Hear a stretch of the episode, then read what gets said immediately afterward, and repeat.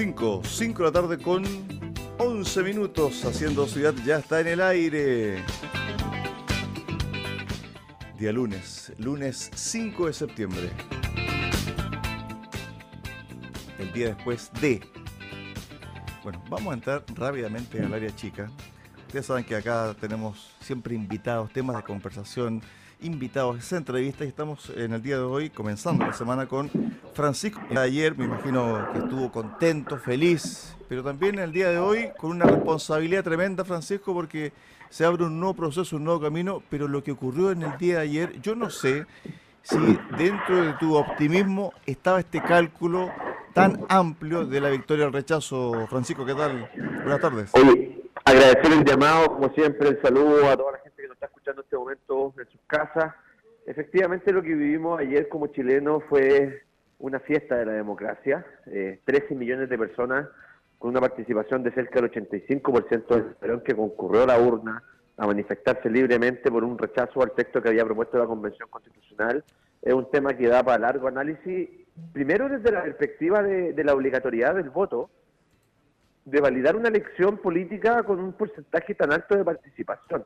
Eso no, no deja de llamar la atención, eso quiere decir que el país completo se volcó a analizar un texto constitucional que no le gustó el trabajo de la convención, que rechazó el texto emanado de esta convención que nos estaba separando y segregando, que le dijo no a ciertos elementos que estaban en ese texto, como por ejemplo la plurinacionalidad. Pero efectivamente yo creo que en, el triunfo no, no, nos corresponde atribuirnos a cierto sector político.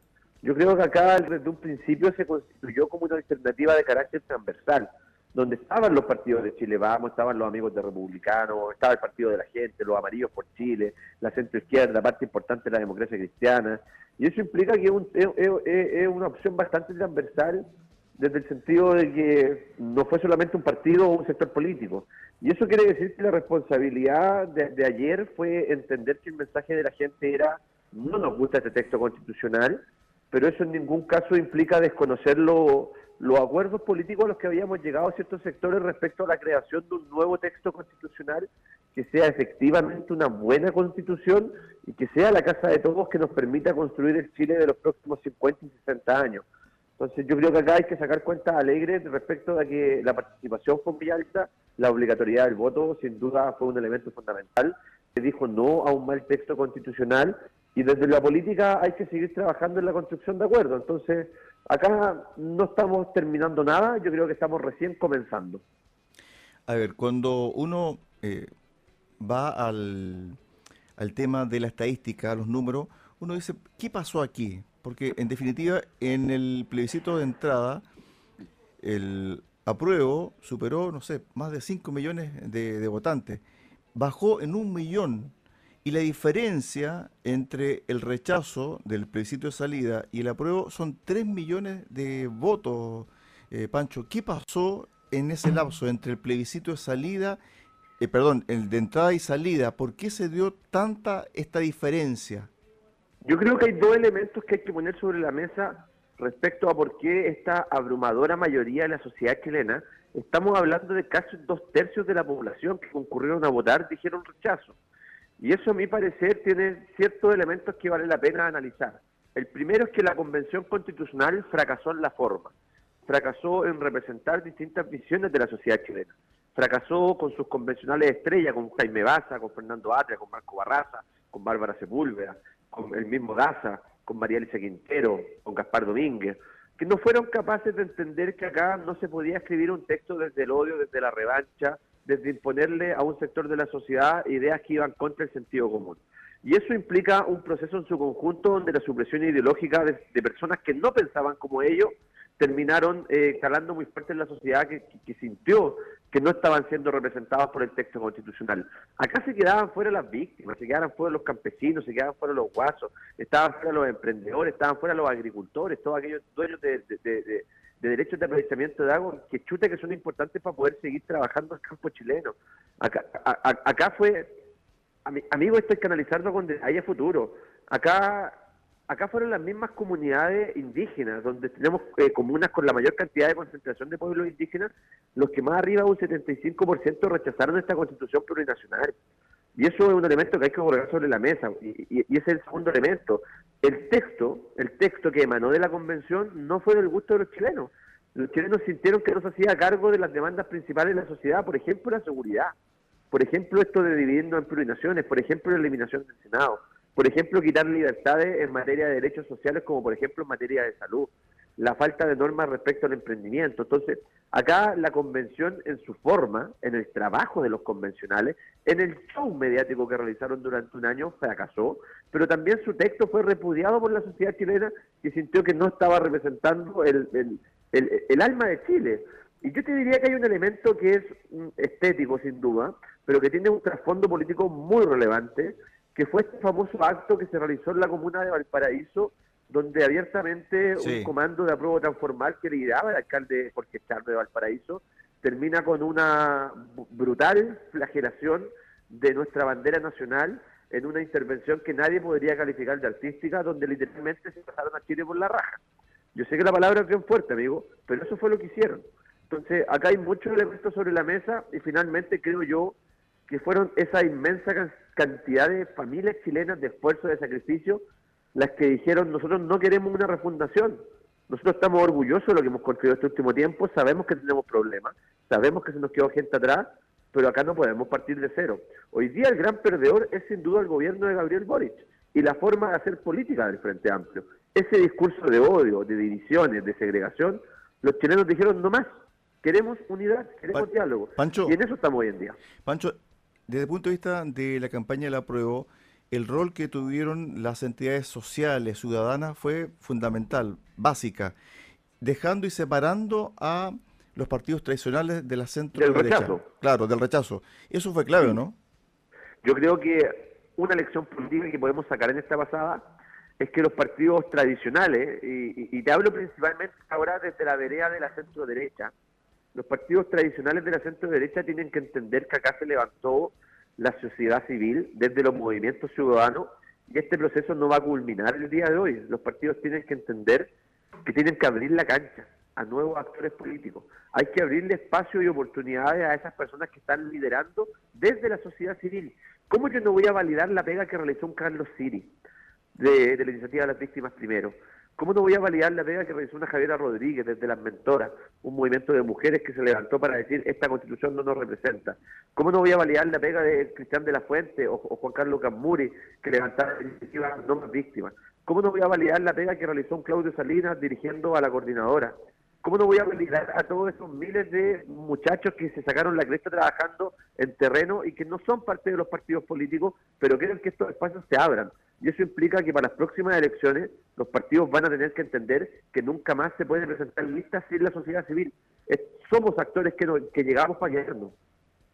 Sobre ese mismo punto, ¿cuál es el derrotero ahora a contar del triunfo del rechazo? ¿Qué es lo que se viene? ¿Cómo se rearma? Hay que esperar un poco el acuerdo político al que va a llegar el Congreso, el Ejecutivo, en, torno a qué convención y cómo va a estar conformada para que ustedes también tomen los caminos para esa convención.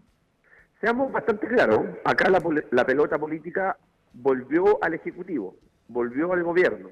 Ahora es el gobierno de Gabriel Boric el que después de seis meses de no haber estado gobernando, después de dos meses de haberse dedicado a liderar una campaña política por parte de la prueba, es el que está llamado a presentar los acuerdos sobre la mesa y pedirle al Congreso que efectivamente se habiliten los mecanismos que nos permitan dotarnos de un nuevo texto constitucional. Estamos hablando de que desde el Congreso ya se dieron ciertas señales políticas. Recordemos que el artículo 142 de la Constitución actual era bastante claro en señalar que una vez que ganara la opción del rechazo, seguía vigente la Constitución actual de don Ricardo Lago de esa constitución ya sufrió una modificación en este intertanto de bajar los quórum para modificarla de dos tercios y quinto a cuatro séptimos. Ese es el primer puntapié para poder llegar a acuerdos que sean políticos, que sean transversales y que nos permitan habilitar un proceso. Lo que corresponde ahora es que el gobierno de Gabriel Boric se ponga a gobernar. Y eso implica redactar los proyectos necesarios para poder presentarlo al Congreso y que se, se debata en esta instancia de representación de la sociedad cuáles van a ser los caminos que vamos a seguir. El problema que tenemos de fondo es que el gobierno de Gabriel Boric no está gobernando y no sabemos con quién tenemos que hablar, porque no sabemos quiénes van a ser los ministros que van a seguir esta semana o la próxima. Acá se está rumoreando ya con mucha fuerza de que se viene un cambio de gabinete. El principal actor político, que es el nexo entre el Ejecutivo, entre Gabriel Boric y el Congreso, es su secretario general de gobierno, actualmente Giorgio Jackson. El mismo Giorgio Jackson que hace un par de semanas criticaba a la desconcertación porque no tenían la misma altura moral. moral. Entonces estamos hablando de un, de un actor político como Giorgio Jackson que está desvalidado, que no representa a, un interlocutor válido para el Congreso y que el Ejecutivo yo creo está bastante eh, consciente de que lo tiene que cambiar. Entonces, el presidente Gabriel Boric tiene que hacer un cambio de gabinete urgente tiene que recuperar la línea política, tiene que decidir cuál va a ser su gobierno de aquí a los próximos tres años, si va a seguir cargado hacia una izquierda refundacional, comunista, parte del Frente Amplio, o si va a buscar los grandes acuerdos con la desconcertación y con socialismo democrático, si va a rearticularse junto al PPD, junto al Partido Liberal, junto al Partido Socialista, la democracia cristiana, quién sabe también, y la decisión la tiene el presidente. El problema es que llevamos seis meses esperando que el presidente tome decisiones y no ha demostrado que es muy bueno para gobernar, no es. Pancho, y además también la parte de la centro derecha le dijo el presidente, ¿sabe qué, presidente? Muchas gracias por la invitación, que se iban a reunir en la tarde, pero mejor usted reúnase con su gente y después nos invita cuando tenga el panorama más claro. Es decir... ¿Y aquí vamos a ir? Claro, porque en el fondo... ¿A qué vamos a ir? Porque en el fondo, si se iba ahora, se iba a conversar con personas que después no van a estar. Por ejemplo, no va a estar, lo más probable, Giorgio Jackson. Giorgio Jackson. No más probable que no esté la ministra del Interior. Entonces, ¿para qué ir si las personas que se van a acordar algo no van a estar? Entonces, mejor esperar que hagan su catarsis, como dijo acá el senador eh, Iván Moreira, interna, y después, cuando tengan todo el programa listo, los inviten y digo, esto es lo que vamos a hacer. Pero por el momento el gobierno está todavía digiriendo el duro golpe, Pancho. ¿eh? Mira, yo creo que todos los chilenos que, queremos en nuestro país eh, esperamos que a los gobiernos les vaya bien. Y cuando un gobierno le va bien, a Chile le va bien. El problema es que las ideas que ha impulsado Gabriel Boric este, este último tiempo no van en el sentido de que al país le vaya mejor. Estamos hablando de futuras reformas previsionales donde se quiere incorporar un 6% adicional que no va a ser de propiedad de los trabajadores y que no va a ser heredable. ¿Va eso en el sentido de lo que estaba demandando la gente? Creo yo que no. Su programa único respecto a un fondo único de salud ya fue rechazado por la ciudadanía respecto a esta convención. Entonces, el presidente tiene un grave problema porque su proyecto político fracasó. Él perdió en esta pasada. Y, y, aquí vamos a ir nosotros a conversar a, la moneda si el presidente no tiene claro cuáles van a ser sus acuerdos políticos al interior de su mismo gobierno. Presidente, el, llamado es bastante claro. Ordene la casa, póngase de acuerdo, vea con quién va a trabajar, haga los cambios que tiene que realizar y cuando usted tenga su casita ordenada, sepa para dónde va la micro, bueno, nos llamará a conversar y yo creo que los partidos de centro derecha y centro izquierda van a estar dispuestos a ir a conversar, si el diálogo siempre es el camino. El problema es que el presidente no tiene claro nada. Estuvimos con eh, Francisco Orrego, uno de los rostros eh, y voceros eh, del Comando del Rechazo Ciudadano, conversando post victoria del rechazo en el día de hoy. Gracias, Francisco, por estos minutos. Un abrazo. A usted, amigazo. Un abrazo y nos estamos viendo cuando ustedes lo quieran y necesiten de, de mis servicios. Chao, chao. Un abrazo. Buenas tardes. Chao, chao, chao.